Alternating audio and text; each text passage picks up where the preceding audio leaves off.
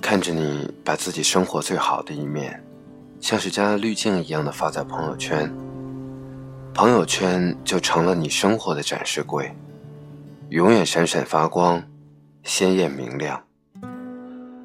我都希望你能过得更好，哪怕在生活不如意的时候，也能继续保持乐观和开朗。我都希望想哭就哭，想笑就笑，不怕被别人看到。哪怕岁月以刻薄和荒芜相欺。看到这样的故事，想要分享。最近有事回家，和许久未见的朋友见面吃饭。像所有久别重逢的朋友一样，我们热情拥抱，彼此询问生活，喝酒、吃饭、撸串儿。酒足饭饱后，还去 KTV 唱歌，到了半夜依然意犹未尽。朋友带我去现在太原最好的酒吧喝酒。我坐在五十八层的环球中心酒吧，环顾着自己故乡的霓虹夜色，不由得感慨：原来家乡已经变得这么好了呀。朋友看看我笑：“你总不在太原，当然感觉不出这里的变化。”现在也是要什么有什么了。一整个晚上，朋友拍了美食，拍了街道，拍了夜景，拍了酒杯，还拉着我各种自拍。然后坐在旁边修图。周围环境很暗，屏幕照着他的脸发亮。我看着他一阵愣神。朋友问我：“哎，你看什么？”我说：“你真好啊，吃个饭喝个酒还发图，日子过得真精致，我都懒得发了。而且你朋友那么多，每天热热闹闹的，有点羡慕。”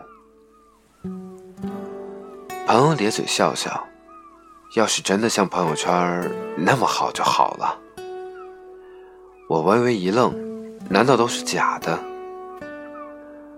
朋友摆摆手：“那倒不是。”只是，朋友欲言又止。我拿起酒杯说：“来，先喝酒，喝够了再聊。”几杯下肚，朋友的话逐渐多了起来，也是感叹世道艰难。朋友是做工程代理的，每天陪客户做方案，经常半夜喝得大醉。老婆怨声载道，觉得他不顾家不管孩子。去年年底的职称评比也没有评上高级，而心有不甘。朋友眼睛红红的，他问我：“怎么活着就这么难呢？”我没直接回答他，我问：“那你怎么也不说？朋友圈里也看不到任何迹象。”朋友微微耸耸肩说：“说了又怎么样？能靠得上谁呀？”良久，他又感叹：“唉，要真像朋友圈里那么好，那就好了。”我在想，其实我们许多人，也只不过是在朋友圈里活得比较好，或者在旁人的眼睛里活得比较好而已。就拿我这个朋友来说吧，他和我说起，在和我见面的前两天。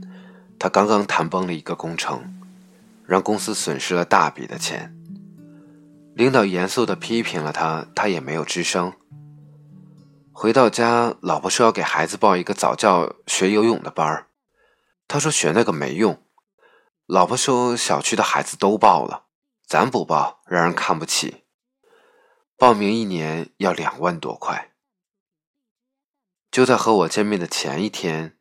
他在上班路上开车，一个疏忽和前面的车追尾，追尾的交通事故自己全责，车又只交了交强险，又给钱又道歉，焦头烂额。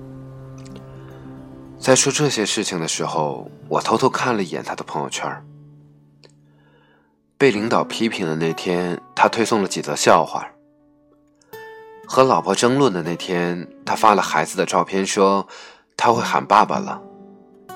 出交通事故的那天，他拍了蓝天，说今天天气宜人，心情很好。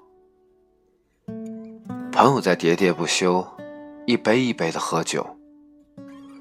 我劝他说：“你少喝点儿。”他摆摆手：“没事儿，我和老婆备过案，说今天和你喝酒了，不怕挨骂。”兄弟心里苦啊，压力大，你就让我多喝几杯吧。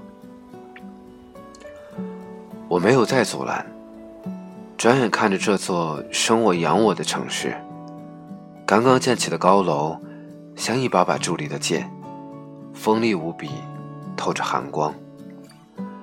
车水马龙的街道和立交桥，像是通往心脏中心的动脉和血管，输送着奔波忙碌的人们。对面的朋友喝着酒，说着话，但感觉声音却越来越遥远和陌生。那个在校园里是学生会主席、青春年少的他，那个在大礼堂里接过十三好学生荣誉意气风发的他，那个在工作中努力拼搏不肯服输的他，好像一去不返了。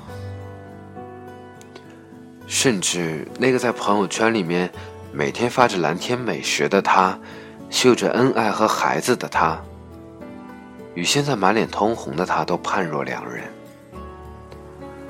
我心里不由在感叹：生存在这个世界的我们，究竟被什么改变了呢？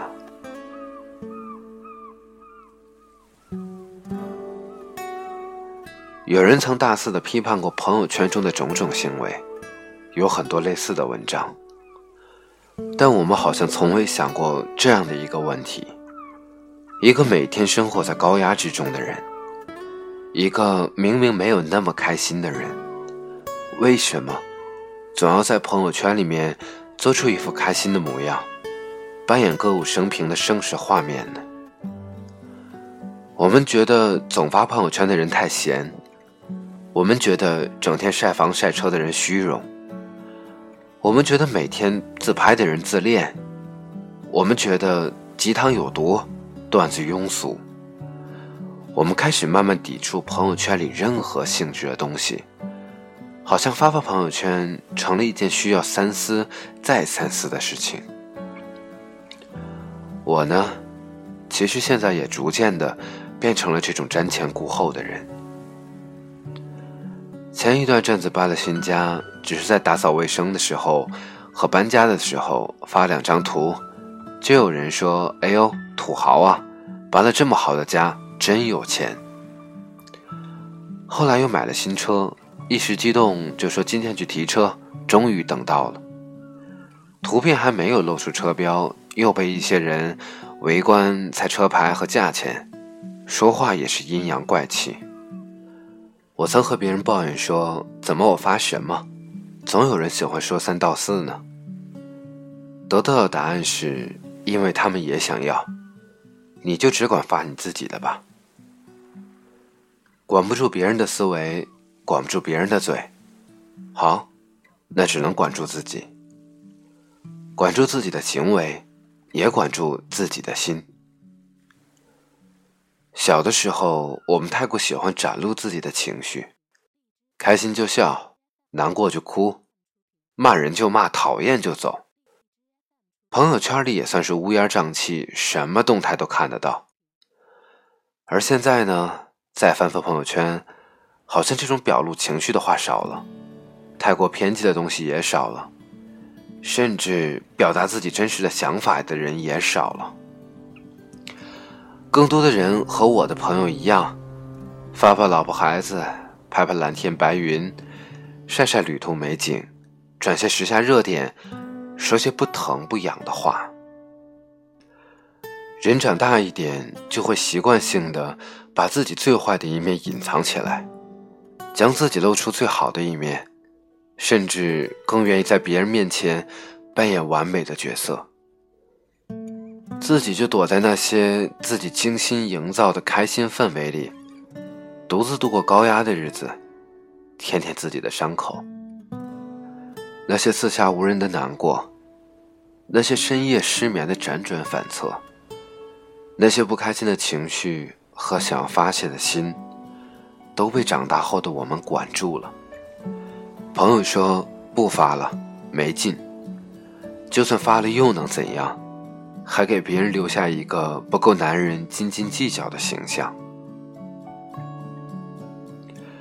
有人曾问我，这算是虚荣吗？我说不算。我实在没办法将这种行为界定为虚荣。我觉得它更像是一种无奈和对生活的妥协。几年前我工作太忙，经常凌晨三四点还醒着。翻着朋友圈，常能看到有人发一些心情不好的话，或者也在同样的加班和忙碌。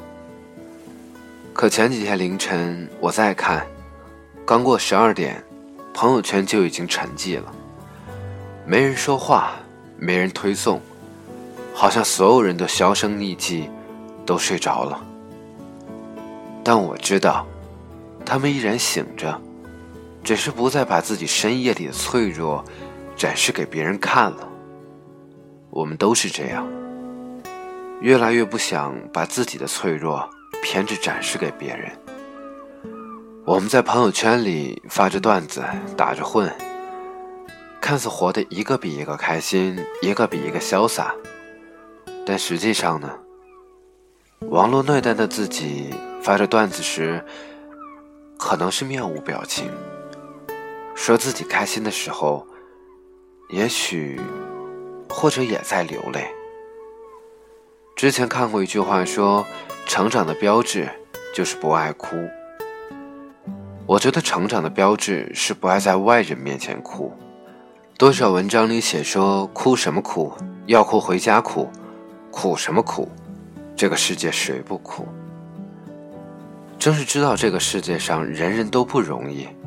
正是明白了人人都有自己一本难念的经，正是领悟了无论是你成功还是失败，贫穷还是富贵，都会有烦恼，都有无能为力的事情。于是我们才会学会接受这种无能为力，并且把它压在心底，不被别人察觉。曾经我们哭的时候，希望别人来安慰你。现在。我们哭的时候，希望没人打扰你。可日子过得好不好，真的只有自己知道。朋友曾经说，因为转瞬即逝的东西太过珍贵，所以我们才要记录。因为那些转瞬即逝，所以才想在朋友圈里记录下来。生活却有小确幸，需要去珍惜。生活里更多的是现实。也需要我们去解决。看着你把自己生活最好的一面，像是加了滤镜一样的发在朋友圈，朋友圈就成了你生活的展示柜，永远闪闪发光，鲜艳明亮。我多希望你能过得更好，哪怕在生活不如意的时候，也能继续保持乐观和开朗。我多希望你能坦然自若的继续做自己。想哭就哭，想笑就笑，不怕被别人看到，哪怕岁月以刻薄和荒芜相欺。我多希望你能过得好，像你发的朋友圈里一样好。你是否还年轻？你的灵魂是否还很纯净？人群中是谁在艰难走走停停？又是谁在仰望着命运？人生就像一场旅行，繁华之后终将还要独行。纷纷扰扰，没有谁能够说得清。别让遗憾成为我们的曾经。在我们哭的。笑的、泪的岁月里，我们是否好好珍惜自己？总是对别人太热情，却对自己很小心，遍体鳞伤，算不算聪明？在我们听的、说的、看的世界里，你想以什么样的方式老去？最伟大的平凡，才应该最值得珍惜。我的明天，我依然会重启。